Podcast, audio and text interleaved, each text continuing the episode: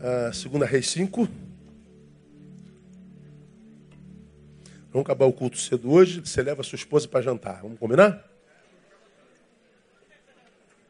Primeira semana do mês. Todo mundo com dinheiro. Se você não levar essa semana, não leva mais. Então, irmã, você está do lado do seu marido, catuca ele e fala assim: ô, ô, fala Jeová, fala com ele aí. Hoje é o dia. Como é que, como é que era o, o Alberto? Ontem já era. Hoje é o dia, o amanhã poderá não mais chegar. Ah, até dessa época aí, né, meu? Pois é. Então, a gente vai acabar oito horas hoje, então dá, dá para levar a mulher para jantar. A segunda Reis, capítulo 5, de 1 a 15, mesmo assentados, vamos rever a história de Naamã. Essa, essa história, de alguma forma, me abençoa nessa semana. Diz assim o um texto, ó. Ora, Naamã, chefe do exército do rei da Síria, era um grande homem diante do seu senhor, de muito respeito, porque por ele o Senhor dera livramento aos sírios, era homem valente, porém leproso. Os sírios, numa das suas investidas, haviam levado presa da terra de Israel uma menina que ficou ao serviço da mulher de Naamã. Disse ela à sua senhora: Oxalá que o meu senhor estivesse diante do profeta que está em Samaria, pois este o curaria da sua lepra. Então Naamã foi notificar ao seu senhor, dizendo: Assim, assim falou a menina que é da terra de Israel. Respondeu o rei da Síria: Vai, anda. Enviarei uma carta ao rei de Israel. Foi, pois, e levou consigo dez talentos de prata, 440 quilos, seis mil ciclos de ouro, 900 quilos, dez mudas de roupas. Também levou ao rei de Israel a carta que dizia: Logo em chegando a ti esta carta, saberás que eu te enviei na mão, meu servo, para que o cures da sua lepra. Tendo o rei de Israel lido a carta, rasgou as suas vestes e disse: Sou eu Deus que possa matar e vivificar, para que este envie a mim um homem a fim de que eu o cure da sua lepra? Notai, peço-vos, e vede como ele anda buscando ocasião contra mim. Quando Eliseu, o homem de Deus, ouviu que o rei de Israel rasgara as suas vestes, mandou dizer ao rei: Por que rasgaste as tuas vestes? Deixa-o vir ter comigo, e saberá que há profeta em Israel. Veio, pois, Naamã com os seus cavalos e com o seu carro, parou à porta da casa de Eliseu.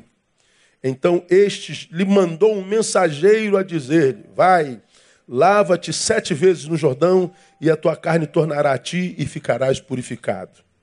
Naamã, porém, indignado, retirou-se, dizendo: Eis que pensava eu. Certamente ele sairá a ter comigo e por-se-á em pé. Invocará o nome do Senhor seu Deus, passará a sua mão sobre o lugar e curará o leproso. Não são, porventura, Abana e Farpá, rios de Damasco, melhores do que todas as águas de Israel? Não poderia eu lavar-me neles e ficar purificado? Assim se voltou, se retirou com indignação. Os seus servos, porém, chegaram-se a ele e lhe falaram, dizendo: Meu pai, se o profeta te houvesse indicado alguma coisa difícil, porventura não a terias cumprido? Quanto mais dizendo-te, ele lava-te e ficarás purificado. Desceu ele, pois, e mergulhou-se no Jordão sete vezes, conforme a palavra do homem de Deus, e a sua carne tornou-se como a carne de um menino e ficou purificado. Entende? Essa é a história do Naamã, que a gente já falou sobre ele aqui algumas vezes, que me parece a história de muitos de nós, com diferença das patentes. Namã era general, a mais alta patente do exército sírio, o mais poderoso exército da época. Era o exército americano hoje. É como se ele fosse comandante das Forças Armadas Americanas, a mais poderosa arma, o mais poderoso exército do mundo. E tem poder bélico e humano para invadir qualquer nação que quiser. A Síria dominava a região. E nas suas investidas, o exército sírio venceu uma batalha contra Israel, povo de Deus, o fez cativo enquanto povo por um tempo, e Naamã pegou do povo de Israel uma menina para servir de empregada na sua casa, para servir a sua patroa. Ele pegou a menininha lá, levou, você vai trabalhar de graça para mim, e trabalhou mesmo. Essa menina passou como qualquer funcionária do lar, conhecer os seus patrões um pouquinho mais de perto, acaba quase que por se tornar família. E ela via a dureza pela qual o poderoso general passava, o famoso general, chefe do exército do rei da Síria, diz o versículo 1, grande homem diante do seu senhor, muito respeito, porque por ele o Senhor dera livramento aos sírios. Era homem valente, mas diz que ele tinha um defeito. Qual era o defeito dele? Leproso. E aquela menina começou a perceber que aquelas, aquelas honrarias todas, que tudo aquilo que ele era para os outros, não estava mais fazendo efeito nenhum em função do que ele era para si mesmo, um leproso. A glória que os homens davam a ele não o livrava da dor da lepra. Era como se o mundo inteiro olhasse para ele e o admirasse, mas a admiração do mundo inteiro não significasse absolutamente nada diante da dor que ele carregava dentro daquela farda. A menina se compadece dele e diz assim: patroa, não quero me meter não. Estou vendo aí o sofrimento do patrão. Para todo lado que ele vai, ele tenta cura, mas ele já passou por todos os lugares, ninguém pôde curar. Eu estou vendo o sofrimento dele dentro de casa, ninguém imagina, né?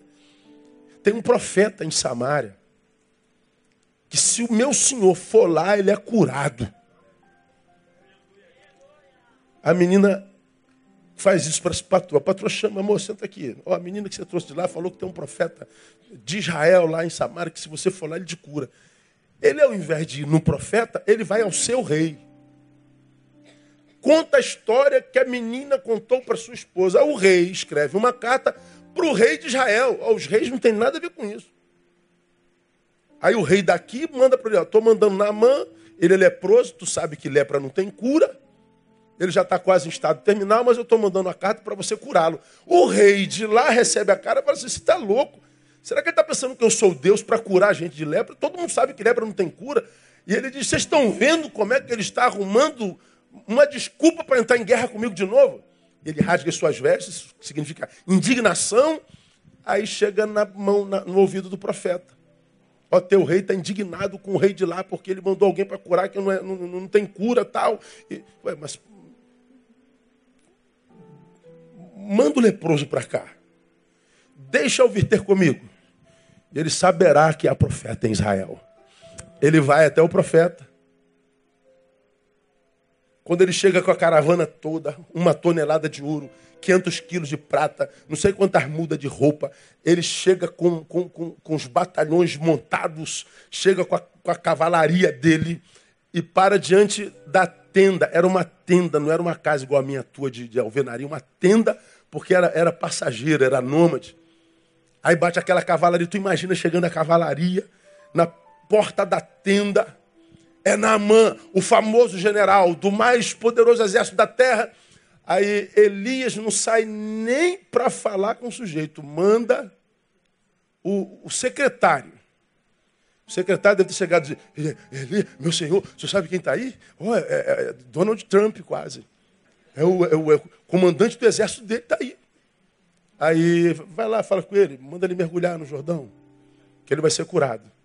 Ele nem sai para olhar na cara do general famoso. O general famoso reage como? Brabo. Aí começa a imaginação. Estou pensando que ele vai sair, vai invocar o Deus dele, vai fazer um culto de libertação, ele vai fazer jogar óleo na ferida, passar a mão em mim. Estou pensando que ele vai sair, fazer chover raio do céu e, e tal. Ele, ele não faz nada disso. Me manda mergulhar ali.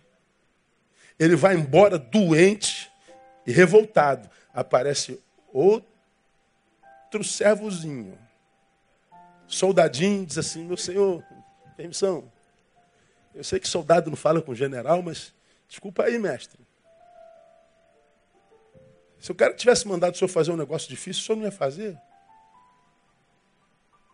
Mandou mergulhar, vai lá, mergulha. Não custa nada, vai que, né? Ele foi lá e mergulhou. Sete vezes. O que, aconteceu com ele? A sua pele saiu pura como um bebê. Tem coisa na nossa vida, mas escuta você que está aqui doente. Talvez não com lepra corporal, mas quem sabe lepra na alma. Você está aqui ferrado. Você está aqui desesperado. Como na, na, na mão, quem sabe, por fora, aquela, aqueles quilos de medalhas, vou falar sobre isso já já. Quem olha por fora te inveja. Quem olha teu face te inveja. Quem olha tua aparência te inveja. Quem te vê daqui para aí inveja. Mas quando você se vê, quando você deixa de ser o que é para os outros e passa a ser o que é de fato para si, nada do que os outros dizem a teu respeito te ajuda mais. Você que está aqui doente. Não haja como Naamã. Que ao invés, ao invés de ouvir a direção de Deus através da, da humilde serva, acha que Deus só age nas, estra, nas estratosferas, estratosferas da sociedade, achando que Deus usa o mesmo caminho que os homens usam, os poderosos, os das gemadas, os das lagartixas, os das patentes. Ora, esse texto me ensina umas coisas muito tremendas, que, que, que, que, Deus é o Deus das coisas simples. Aquele Deus que, que é o Criador de todas as coisas, mas se esvazia, se transforma num ser humano e nasce em Nazaré, uma cidade a respeito da qual se dizia: vem alguma coisa boa de Nazaré? Um Deus que se faz Deus em Jesus e que, no cumprir da história, diz o texto que ele nasce, mas ele nasce numa vacaria. No lugar onde a vaca come, numa manjedoura. Um Deus que é criador do universo, mas cumprindo a história, quando entra em Jerusalém, diz o texto, ele entra gloriosamente em Jerusalém, mas ele entra montado num jumento. Gloriosamente montado num jumento. É o mesmo Deus que, para curar um general, não usou nem outro general, nem rei de Israel, nem rei da Síria. Usa primeiro uma empregadinha invisível, usa o secretário de um profeta nômade e usa um soldadinho raso. Um Deus que diz que a gente não deve desprezar as pequenas coisas. Um Deus que diz que se manifesta no micro muitas vezes. Quanta gente, irmão, a gente se encontra no caminho dizendo, pastor, eu não consigo ver a mão de Deus, não consigo ver o poder de Deus. É porque seus olhos estão tapados para as pequenas coisas. É porque o teu óculos espiritual está embaçado ou você está sem ele. E você perde os detalhes. É, é exatamente o que eu falei sobre isso aqui de manhã. Eu, eu, se me tirar o óculos, meu irmão, acabou meu, minha vida. Eu não enxergo absolutamente nada. Isso aqui é a palavra de Deus. Você crê nisso? Amém ou não? Pois é, é a palavra de Deus revelada. Tiro meus óculos, a palavra de Deus perde totalmente o poder. Porque eu não consigo lê-la, não consigo contactá-la, eu não consigo percebê-la. Eu vou perder os detalhes, eu vou perdê-la toda. Por que, pastor, a palavra deixou de ser palavra? Não, porque eu deixei de enxergar. Eu perdi a capacidade de enxergar as pequenas coisas. Eu perdi a simplicidade. Eu perdi a humildade. Você se lembra dessa história? Anos passam. Eu vou pregar, na época que eu ainda pregava na numa igreja grande lá em Nova Iguaçu.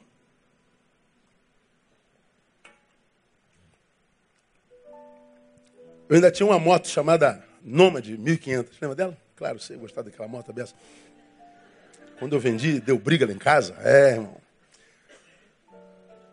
Eu vivi um dia mal, um dia mal.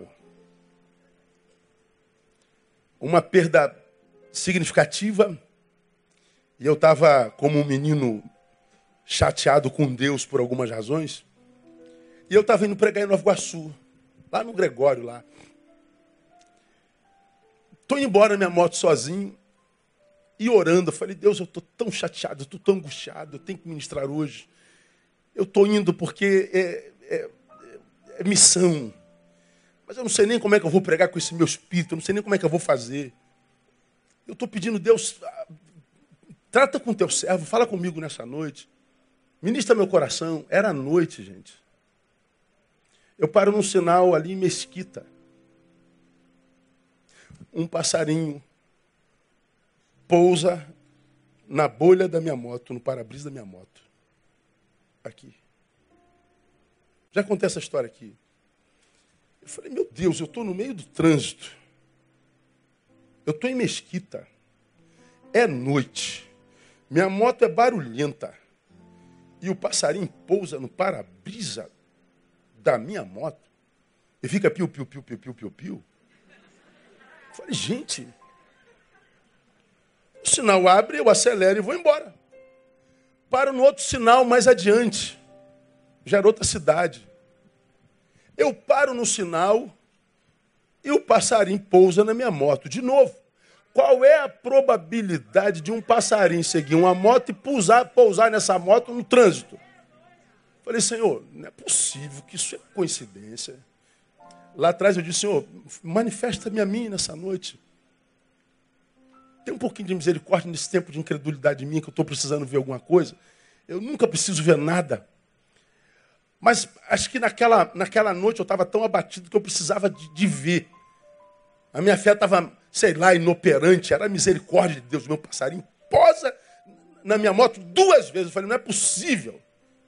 O sinal abre, eu toco a moto, eu entro no estacionamento da Pacentária de Nova Iguaçu, estaciono minha moto, o pessoal vem me receber. Quando eu estou entrando na igreja, no alto da igreja, na entrada da igreja, quem estava lá? O bendito passarinho. Aí você fala assim, coincidência. A gente pede um sinal de Deus, porque nem sempre a nossa fé tem força suficiente para ser jungida a nossa razão e nos fortalecer. Eu não sei se dá para entender isso, eu não sei se eu vou conseguir explicar isso. Tem vezes que a dor é tão intensa que o saber não basta. Você explica, sabe o que está acontecendo, Marquinhos? Por causa disso, disso, disso, disso, disso. Eu sei. Mas não é suficiente. A gente precisa de um algo mais. Ora, tu pega a experiência da família de André, perdeu o, o, o, avô no final do ano, quase dia 31. Perdeu o pai no dia 14, no dia do aniversário, em dezembro. Perdeu o avô no dia 31. Perdeu a avó quatro meses depois.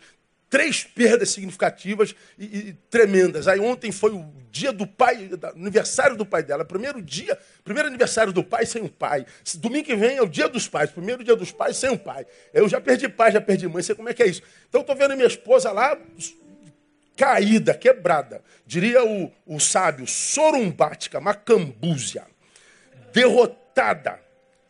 Aí a gente vê, fala o quê? O que você fala? Fica assim, não. Como? Como não ficar assim?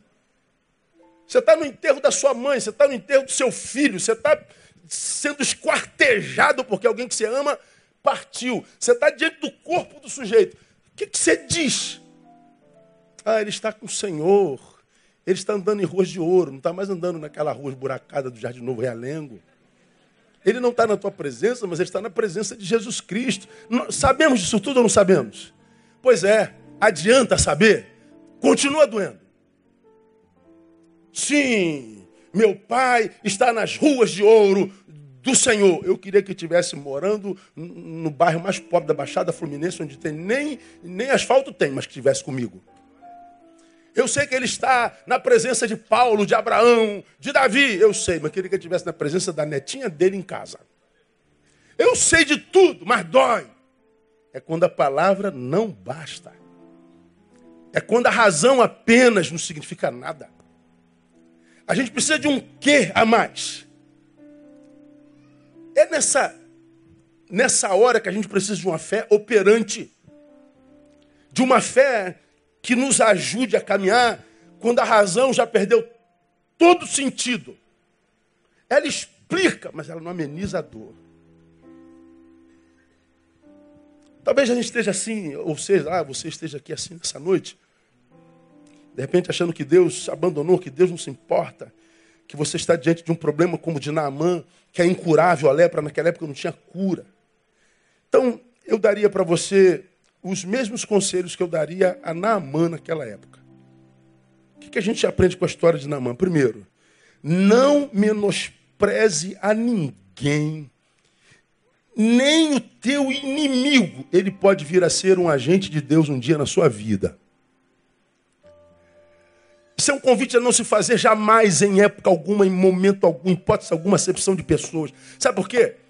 Naamã era o cara. Mas a cura do cara começou pela vida de uma menininha que era de um povo inimigo. A menina que startou a cura de Namã era uma escrava. Era uma diferente. Era uma que estava debaixo da opressão do povo de Namã. Era uma inimiga. Mas foi do inimigo que veio a cura. Foi do inimigo, do diferente, do outro, é que começou o milagre de Naamã. Então, talvez você é, sei lá, de repente esteja aqui nessa noite, é, como Naamã precisando de uma cura, mas esse povo aqui não é teu.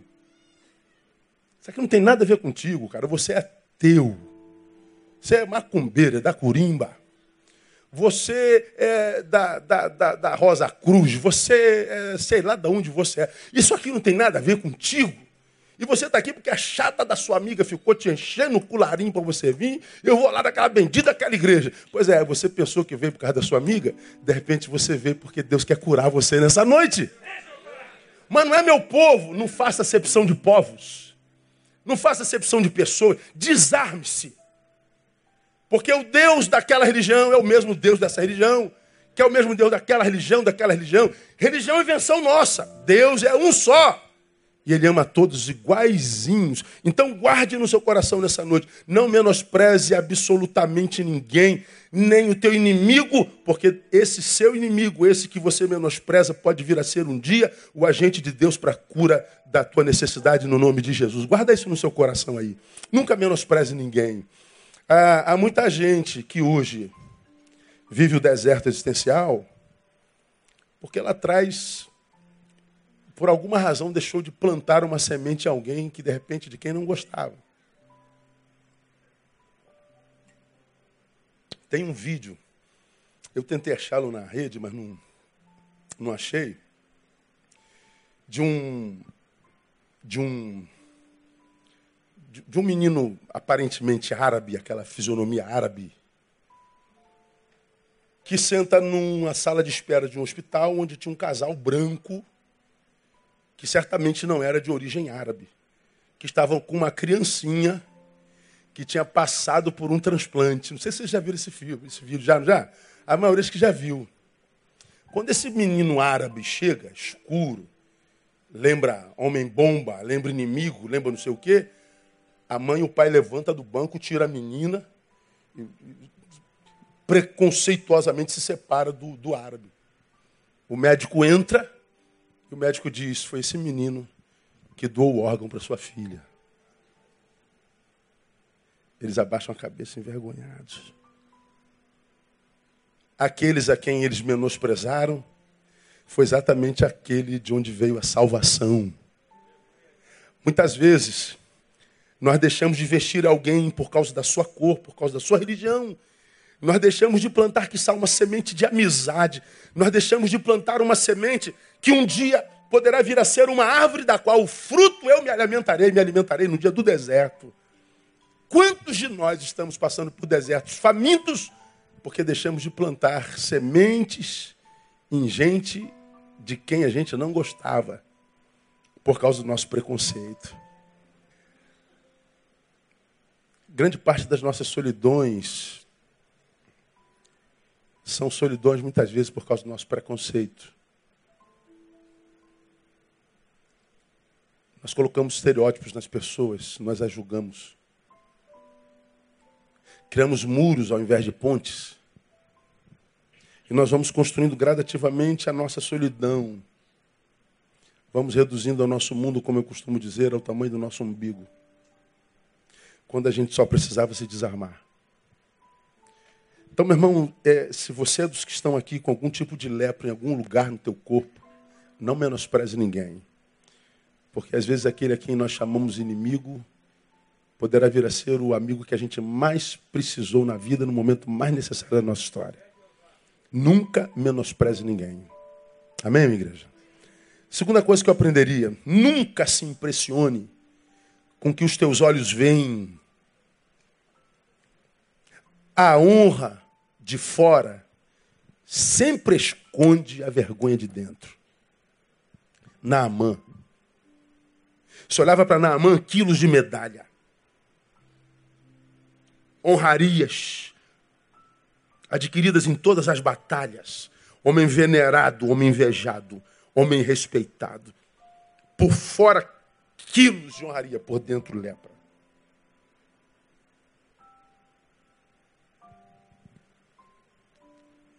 Como eu preguei bem pouco tempo atrás, lamentavelmente nós vivemos numa época onde nossos olhos já não podem mais ser usados como objeto de análise porque a gente não pode acreditar em absolutamente nada do que os nossos olhos veem. Nada. E muitas vezes as relações que nós construímos, muitas vezes os diagnósticos que nós desenvolvemos e sobre os quais trilhamos, construímos nossa vida, são construídos em torno do que os nossos olhos diagnosticam. E os nossos olhos hoje não podem mais quase ser usados para objeto de análise. Porque nós desenvolvemos, lamentavelmente, não sei se isso é evolução ou involução, uma capacidade de simulação que da qual nós mesmos nos assustamos. Então, Naamã tinha uma farda com quilos de medalhas, mas quando ele chegava em casa, ele tirava aquela farda. O que ele via no, no, no, no espelho era lepra. Quando ele chegava em casa, eu, o que ele se encontrava era com a sua dor. O interessante, irmão, é que André falou agora na sua ministração que Deus não está nem aí para as medalhas. O que Deus quer é curar a lepra. Mas qual o problema de muitos? É que nós nos permitimos sequestrar pelas medalhas. Eu sou um leproso medalhado. Me vanglorio das medalhas e me esqueço do que eu sou de fato, um leproso. Eu sou um leproso diplomado. Eu me vanglorio do diploma e me esqueço que eu sou um leproso. Eu sou um leproso endinheirado. Eu me vanglorio pelo dinheiro esqueço que eu sou um leproso. E aí, medalhado, diplomado, endinheirado, eu imagino que só entre os que caminham aqui em cima, os reis e os generais, é que Deus age. Pois é, Deus está passando aqui embaixo pelas empregadinhas e soldadinhos, e a glória de Deus está correndo sobre nós como um rio, mas não chegam a molhar sequer os nossos pés, por causa da nossa síndrome de grandeza, nossa soberba, nossa hipocrisia. Tem um texto do profeta Jeremias que diz que tu és olheiro, o oleiro, e nós o barro, obras das suas mãos. Esse texto, já preguei sobre ele, é uma, é uma descrição de identidade. O que, que nós somos? Barro. E como eu preguei naquele texto, eu nunca vi nação entrar em guerra com a outra por causa de barro. Eu já vi por causa de ouro, por causa de petróleo. Mas eu nunca vi duas nações entrarem em guerra por causa desse barro é meu, não, barro, não. Eu nunca vi vizinho brigar por causa do barro na porta choveu, tem mais barro na tua calçada, eu quero barro pro meu. Não, não tem. A gente quer se livrar do barro. O barro é incômodo, ninguém quer barro, o barro não tem valor. O barro, quando molha, vira lama, quando seca, esturrica e arrebenta. Deus está dizendo é o que você é. Você é barro. Um barro general, um barro doutor, um barro é, é rico, um barro estudado, mas barro. E quando a gente age na qualidade de barro, Sim, tendo orgulho do que esse barro se transformou, mas sem nos esquecermos da nossa essência. Nós somos barro. Talvez Deus possa voltar a falar conosco e ter misericórdia de nós. Não se impressione com os seus olhos. Porque nós não somos aquilo que os outros dizem a nosso respeito. Nós somos o que nós sabemos ser. Na nossa interioridade, na nossa subjetividade. Você já aprendeu aqui, já me ouviu falar mais de uma vez. Quantos de nós, frustrados com Deus, tristes com Deus, aborrecidos com Deus, decepcionados com Deus, não sabemos porque Deus não nos abençoa, porque nós estamos no culto todos os dias, manhã, tarde e noite, nós estamos sempre diante dele na coletividade e a gente se esquece que Deus não se manifesta, Deus não se relaciona com esse ser que nós somos no coletivo. Se tem olho sobre mim, eu não sou mais eu plenamente, porque eu tenho que desenvolver script social. Você já aprendeu? Eu só uso roupa porque você enxerga. Você só usa roupa porque eu enxergo. A tua roupa não é uma necessidade para o teu corpo. A tua roupa é uma necessidade para os meus olhos. Que se corromperam na queda.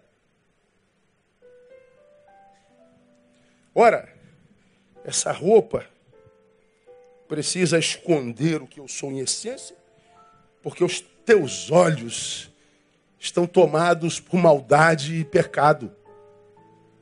Todos nós somos caídos.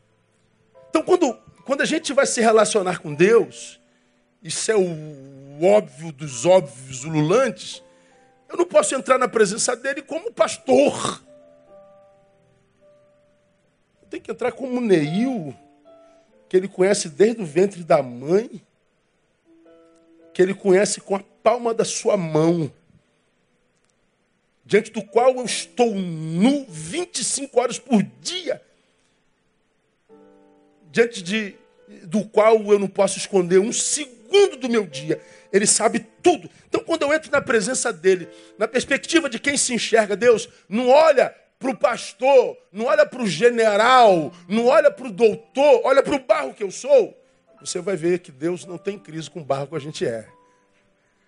Ele transforma esse barro num vaso de honra.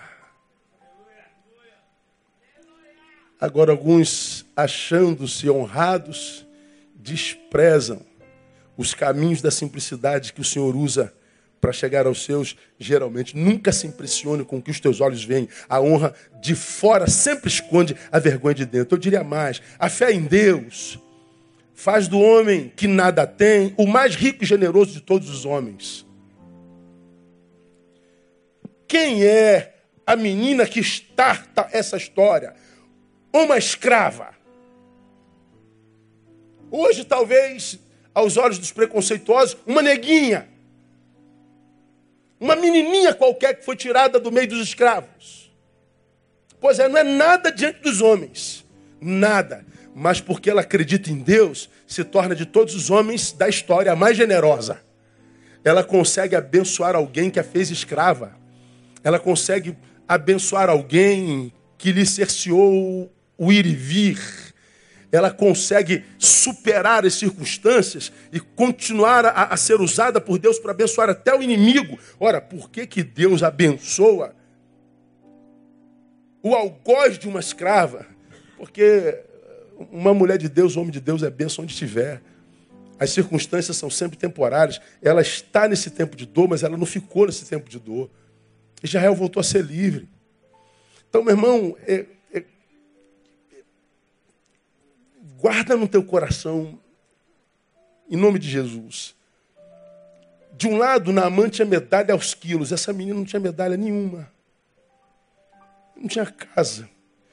Ela não tinha a presença da mãe, a presença do pai, a presença dos irmãos, a presença dos amigos. Ela não tinha absolutamente nada. Ela só tinha a própria vida e Deus.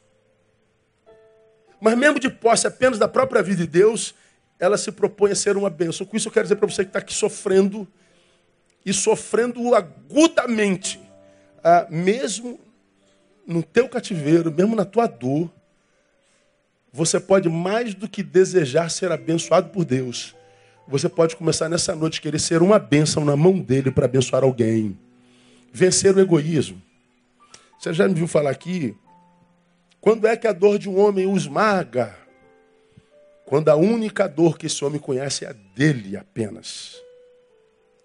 Ou seja, é quando a dor que acomete o sujeito faz desse sujeito um egoísta que se retira para si e não se preocupa com absolutamente mais ninguém, com ninguém mais que geme, com ninguém mais que sente dor. Eu já tenho problema demais, mas preocupar com o seu, morra! Dane-se! Pois é, é esse espírito que te mata, não é a dor que te acometeu. Porque está aqui, os pedidos eu botei ali, ó. É, 33 anos, câncer. 15 anos, câncer. 13 anos, tentativa de suicídio. Gente que provavelmente viva problema pior do que o seu, mais agudo que o seu. O teu problema não é o pior desse mundo. Tem gente sofrendo mais do que você. Tem gente que está num lugar de dor tão aguda e intensa que se conhecesse a tua dor, tua dor seria o sonho dela. Então não sai daqui como você entrou, não. Sai daqui curado. Sai daqui transformado, pelo menos na forma de enxergar e na sua postura diante do mundo. Porque mesmo não sendo nada com fé em Deus, você pode se tornar generoso. E aos generosos, porque generosos, Deus sempre abençoa, porque mais bem-aventurada coisa é dar do que receber. Vamos caminhar, mais dois tópicos e a gente termina. Nem sempre os heróis da fé são sequer notados na existência dos homens.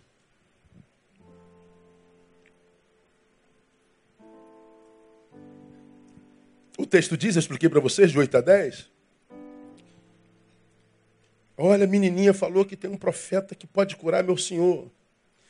Ele vai no rei, o rei manda uma carta para outro rei. É o diálogo dos famosos.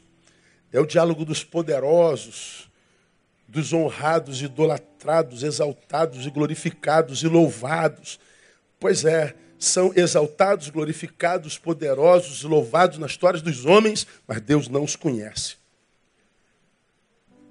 Mas os anônimos nessa história são os que Deus usa com a sua graça. Cara, pense nessa, né, nessa, nessa trama. Imagina você, você está aqui, ó, no Jardim Novo Realengo. Ou não, você está aqui na comunidade, Vila João Lopes, está lá no teu barraquinho. Daqui a pouco chegam os batedores. Com as motos Harley Davidson com giroscópios zoando para lá e para cá, aparece 300 motos, sobe aqueles carros preto, bate na tua porta. Quem é? É o helicóptero voando, é o general, o comandante do exército de Trump. Quer falar contigo, João? Comigo? É contigo. Tu imagina isso, o, o bairro para, o morro para, o estado para, vai sair em todos os jornais amanhã, chega o general, para na porta do, do profeta, o profeta manda outro empregadinho e diz assim: o senhor que é o general Namã? Sou eu. Oh, o profeta mandou o senhor tomar banho. É, toma banho que o senhor fica curado. Então, tu imagina, pensa, pensa. Como é que é, menino? É, ele falou para o senhor mergulhar sete vezes ali, toma um banhozinho. O senhor vai ficar bom. Põe-se no lugar do general. Você que não é ninguém, imagina você ouvindo isso. Pois é, ele ficou injuriado. Ele ficou revoltado. Eu estou pensando. Eu falei, você está pensando demais, meu filho. Você precisa parar de pensar e passar a obedecer. Você está pensando errado. A sua imaginação da espiritualidade é diferente. Você está tentando coadunar a ideia da materialidade com a espiritualidade.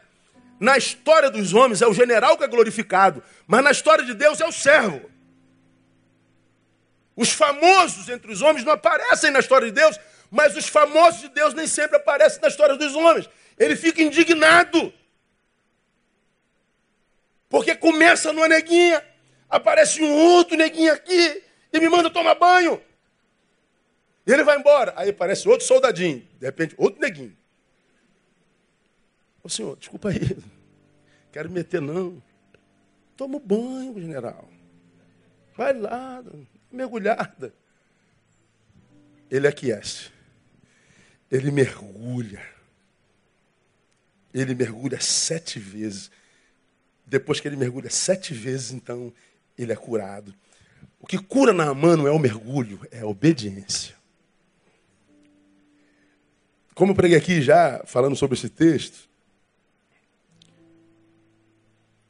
eu, se eu tivesse no lugar de Namã, eu ia mergulhar uma vez. Tu imagina, o exército todo me olhando, eu sou general. Eu mergulhava e todo mundo me olhando. Meu general tomando banho, mergulhando, cara, que vergonha. Eu mergulharia, levantaria olhava para a pele. Deixa eu ver se já mudou alguma coisa. Nada. Ele deu outro mergulho. Nada. Cinco mergulhos, nada. Seis mergulhos, nada. Eu falei, cara, eu estou pagando mico. Foi embora. Mas ele foi obediente até o final. O profeta disse sete. Ele mergulha os sete. Quando ele levanta no sete, a pele dele está como de um bebê. É obediência com perseverança. Não é obediência interesseira, que obedece um pouquinho, quer uma recompensazinha. Obedece mais um pouquinho, mais uma recompensazinha. Obedece mais um pouquinho com uma recompensazinha. Esse modus operandi é o modo de um ser humano adestrando um cão. Mas não é a forma como Deus trata o filho seu. Nós temos alguns adestradores de cães aqui na nossa igreja. Você ensina o cão a fazer alguma coisa, você pega um, um prêmiozinho e bota na boca dele. Ele acertou mais uma vez o prêmiozinho na boca dele. Acertou mais o prêmiozinho na boca dele. Pois é, Naamã poderia agir como um cãozinho adestrado, esperando, opa, curou um dedinho, curou a mãozinha, curou o cotovelozinho, curou o joelhinho. Não. Ele foi obediente. Ele fez da obediência um modus vivendi. Ele foi até o fim. Então, meu irmão, escuta aqui. Ah, pastor, eu já fiz aquilo, eu fiz isso. Você não fez o necessário. Quando você interrompe os teus mergulhos na graça de Deus, na palavra de Deus, quando você interrompe os teus mergulhos nas obediências à palavra de Deus, quando você interrompe o mergulho, você cronifica a dor e a lepra. Nossa relação com Deus, já tem aprendido aqui, não pode ser utilitária. Eu obedeço um pouquinho, tu me abençoas. Então obedeço, mas tu me... Não, nesse não, filho. Que Deus quer conosco não é essa relação utilitária, é de, de intimidade, é do dia a dia. Uma relação que adentra aos caminhos que vão além da necessidade. Eu não estou contigo só porque eu tenho necessidade de alguma coisa. A gente vai caminhando com Ele ininterruptamente até que a nossa única necessidade seja Ele, não o que é dele. Os decepcionados que estão ficando pelo caminho, frustrados com a vida, são os que querem não a Ele, mas o que é dele. Diga que você, leproso aqui presente, não é uma realidade na sua vida.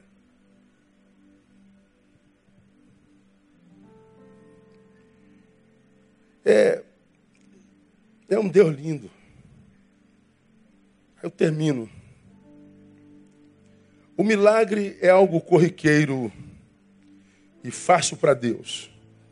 Difícil é o homem admitir-se doente. Naamã, você precisa disso, não vai embora não. Meu senhor, mergulha. Não, mas eu pensei, mergulha. Irmão, escuta o que o Senhor ministra no teu coração nessa noite. Mergulha hoje. Mergulha na tua fé, mergulha nessa palavra. Mergulha em Deus nessa noite.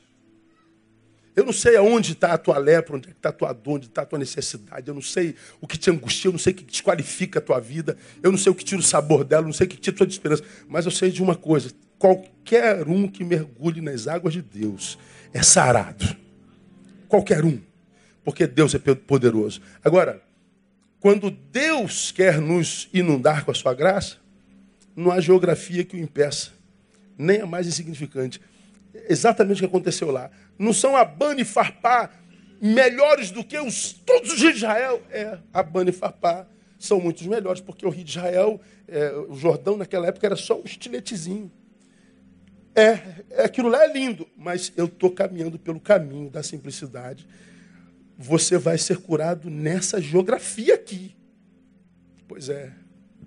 Não existem lugares mais portentosos, não existe gente mais bonita, gente mais inteligente, não existe gente mais bem informada, não existe gente mais, não existe, existe. É, mas o tempo que Deus tirou para falar contigo foi hoje, nesse lugar, nesse domingo, desse jeito. E as águas deles estão nesse lugar aqui no nome de Jesus.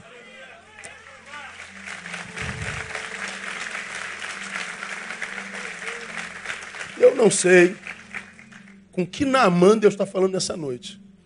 Mas que Deus está falando com algum leproso aqui, tá. E eu sei que Deus está curando gente nessa noite. Meu papel acaba aqui, daqui para frente é você e Deus, o problema é seu. O que, que você vai fazer com essa palavra? O que, que você vai fazer com a tua doença? O que, que você vai fazer com Deus? Mas eu quero te dar a oportunidade. Eu quero orar com você que está aqui. Pastor, eu tenho uma lepra. Sim, talvez não seja essa do corpo, ela está extinta, né? Dizem. Mas de repente você está lutando contra uma lepra no coração, no teu afeto, olha, por anos. Talvez você tenha uma lepra nos olhos, te impedem de ver nitidamente. Você está sempre em estado defensivo, beligerante, achando que o mundo inteiro está contra você. Não é possível que o mundo inteiro esteja contra você. Você não está com essa bola toda. O mundo não se importa contigo assim, não. Pastor, eu não consigo mais conversar. Estou em litígio com a esposa, com os filhos, com Deus, com a igreja. Eu estou em litígio com o mundo, eu me sinto só. Algum lugar no teu diagnóstico tem lepra. Eu não sei aonde está e quem é. Mas eu sei que os rios de Deus estão nesse lugar e querem curar você nessa. Vamos ficar em pé. Vamos louvar ao Senhor. Pastor, essa palavra foi comigo. Eu sou Naamã. E eu quero ser curado. Sai do seu lugar, vem aqui na frente. Venha, não tenha vergonha, não. Você pode ficar com vergonha igual Naamã. Muita gente te olhando. O que, é que vão pensar de você? Mas é o momento de você mergulhar nas águas dele. Deixa eu contar uma historinha para você. Pode ser que essa noite, para vocês que estão aqui na frente, seja o primeiro mergulho. Pode ser que seja um mergulho único. Já contei essa história de um de um discípulo que chega perto do seu mestre e diz para ele, mestre, eu tenho lido a palavra como o senhor me tem dito, mas essa palavra não tem feito efeito nenhum na minha vida. Eu não sinto mudança. Eu não sinto nada mudando, eu ouço, mas não muda nada. Não vale a pena ouvir a palavra, o mestre, quando ele pegar um cesto. Aquele que, como é que é aquilo? Carrega pão antigamente. Esqueci o nome. É um balai, mas é feito de quê? De vime, vime, vime. Manda pegar um cesto de vime. E diz assim: ó, vai lá no rio e encha d'água esse cesto de vime e traga-me aqui. Ele falou: Mas mestre, como é que eu vou pegar água? Vai lá e enche de água e traz aqui. O menino corria lá no rio, enchia, saía correndo. Quando chegava aqui, não tinha mais água nenhuma. O mestre falou: Vai lá e tenta de novo. Ele foi lá, chegava aqui, não tinha água nenhuma. Ele fez isso por várias vezes. O mestre disse para ele o seguinte: Vê, a palavra é assim. Pois é, mestre, a gente, a gente é o cesto e essa palavra passa pela gente e não fica. Aí o mestre mandou que ele olhasse dentro do cesto.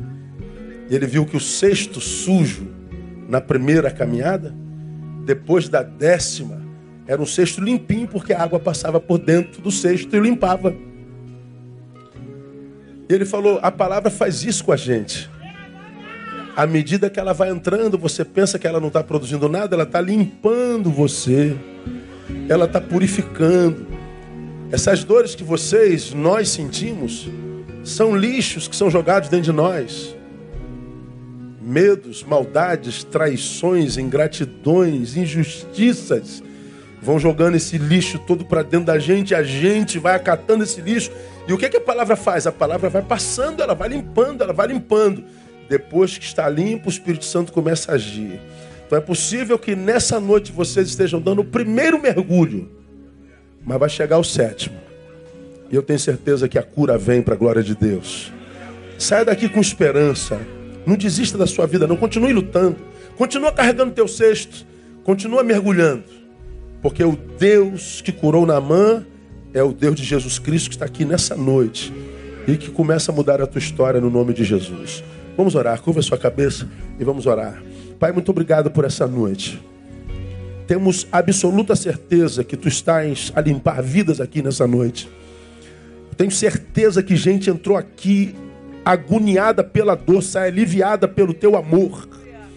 Sai daqui, ó Deus, de uma forma abençoada pela tua presença e palavra. E eu te peço, ó Deus, que essa noite, diferente das outras na vida do meu irmão, ele possa dormir e dormir bem e profundamente. que ele possa, ó Deus, diferente das noites de insônia pela qual tem passado, ele possa nessa noite descansar. Que ele possa deitar nessa noite dizendo: Eu me deito, durmo e acordarei porque o Senhor me guarda. Que amanhã ele acorde novo, com uma nova esperança, com uma nova fé, com um novo olhar sobre a vida. Se a vida não mudou, mude o seu olhar. Porque se a gente muda a forma de enxergar, o que a gente enxerga muda também. Então, ó Deus, toma esse meu irmão, minha irmã nas tuas mãos nessa noite. Que o teu Espírito Santo, ó Deus, desça sobre eles nesse instante. Os abrace, os acolha.